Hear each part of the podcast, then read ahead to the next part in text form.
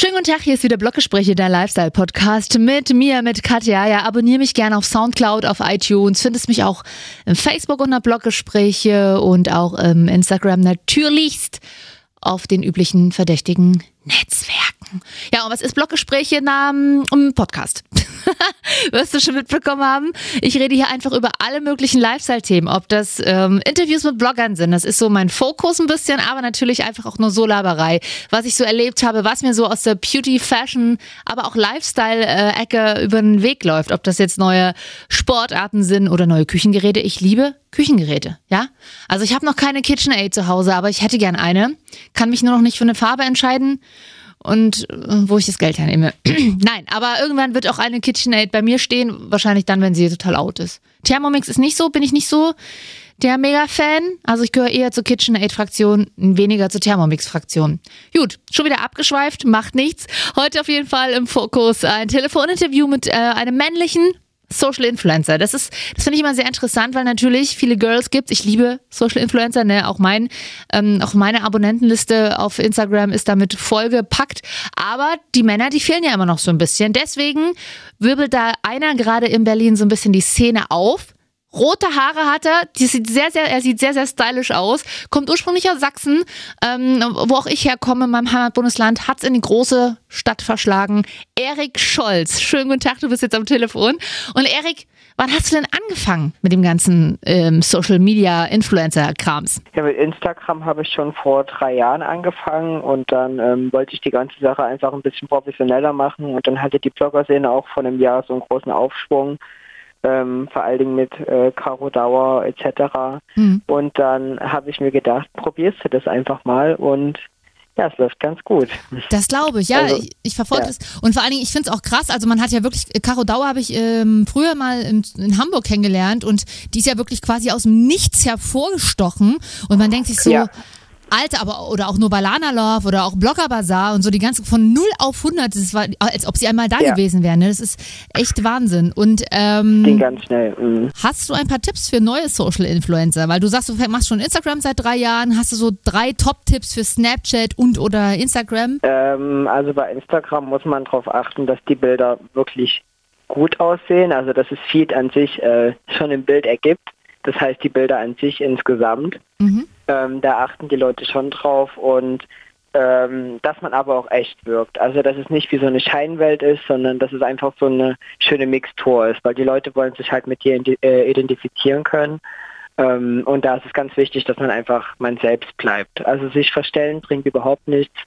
Habe ich auch selber schon gemerkt, dass es einfach immer besser ist, man selber zu sein, ähm, ja. dann bekommt man auch das beste Feedback und ähm, neue Fans dazu, sage ich mal. Ah ja, okay. Aber ja. Auf, und auf Snapchat ist es ja nur so ein bisschen gegenteilig, da ist ja alles ein bisschen realer, ne? So ein bisschen natürlicher. Genau, ja. Was also machst Snapchat sind, sind, natürlich nicht so viele Abonnenten wie jetzt auf Instagram, mhm.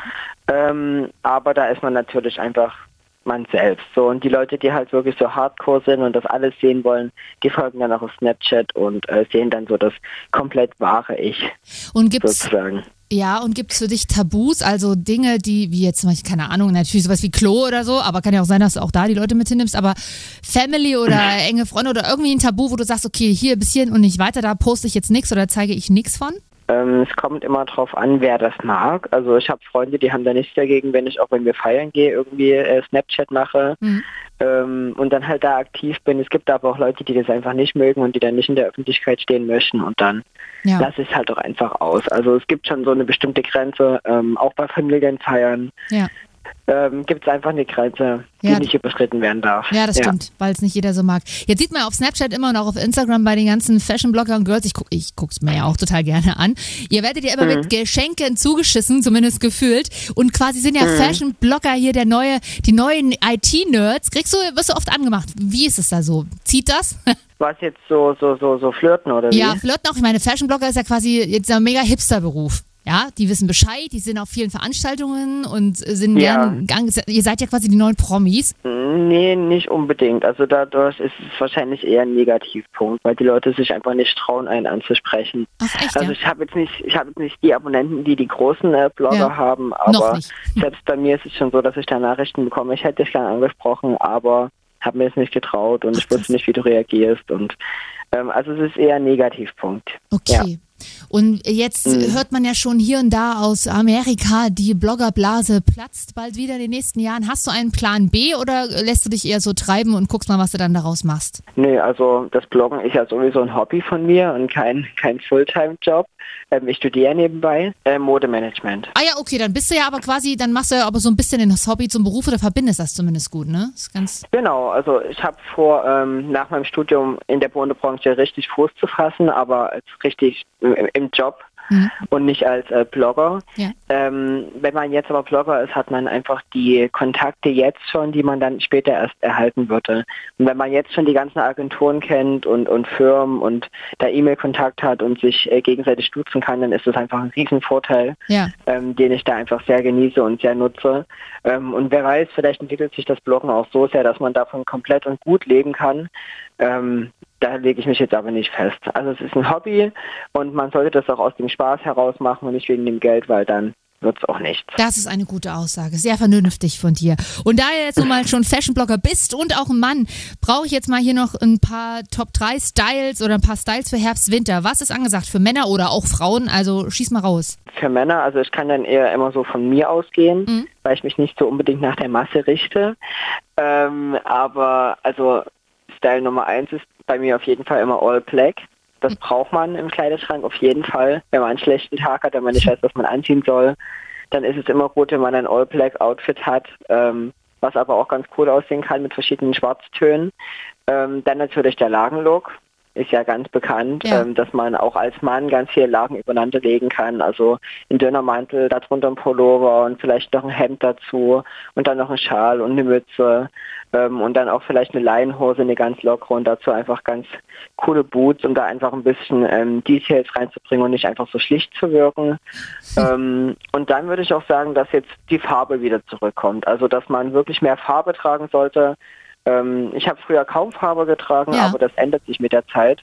Ähm, vor allen Dingen so Pastelltöne sind jetzt voll im Kommen, Nude-Töne, so beige, ähm, helles Blau, sogar rosa für Männer, genau. Aber da sagst ja. du was, das stimmt. Ich, ich trage eigentlich auch im Notfall, also immer schwarz und 80 Prozent meiner Klamotten sind auch schwarz, aber es stimmt, ich trage seit diesem Jahr oder auch seit letztem Jahr schon immer mal wieder so ein, mal ein farbiges ja. Oberteil oder einen farbigen Body oder auch mal eine, äh, ja, einen Rock oder so in Farbe, das stimmt, die Farbe kommt das macht wieder. einen auch mehr glücklich. Also es ist wirklich so, dass man, wenn man halt ein bisschen mehr zur Farbe greift, dann dann hat das auch eine ganz andere Ausstrahlung, auch auf andere Leute, wie oh, man so wirkt. Das hast du schon gesagt. Deswegen sollte man sich das echt trauen. Ja. okay, cool. Ich danke dir fürs Interview. Vielen, vielen Dank. Danke, Tschüss. schönen Tag noch. Ja, Tschüss. Ciao. Sehr niedlich, Erik, sehr, sehr süß. Ich bin Fan. Also, du findest ihn unter Erik Scholz, äh, Snapchat, Instagram, natürlich. Und da äh, findest du auch die Verlinkung zu seinem Blog. Jo, Freunde, das war's erstmal wieder für diese Folge. Die nächste kommt bestimmt. Also, gib mir gerne ein Like auf. Ähm, na, wie heißt es hier? iTunes? okay, da gibst du mir einen Stern, aber fünf wären mir lieber. Ich sag's, wie es ist. Oder du hast Anregungen, Kritik oder auch Themenwünsche. Schick mir die gerne auch über meine Social Media Kanäle, Facebook, Instagram. Da findest du auch Bloggespräch natürlich oder Soundcloud. Und dann hören wir uns beim nächsten Mal wieder. Ich freue mich. Bis dahin. Ich bin Katja und raus.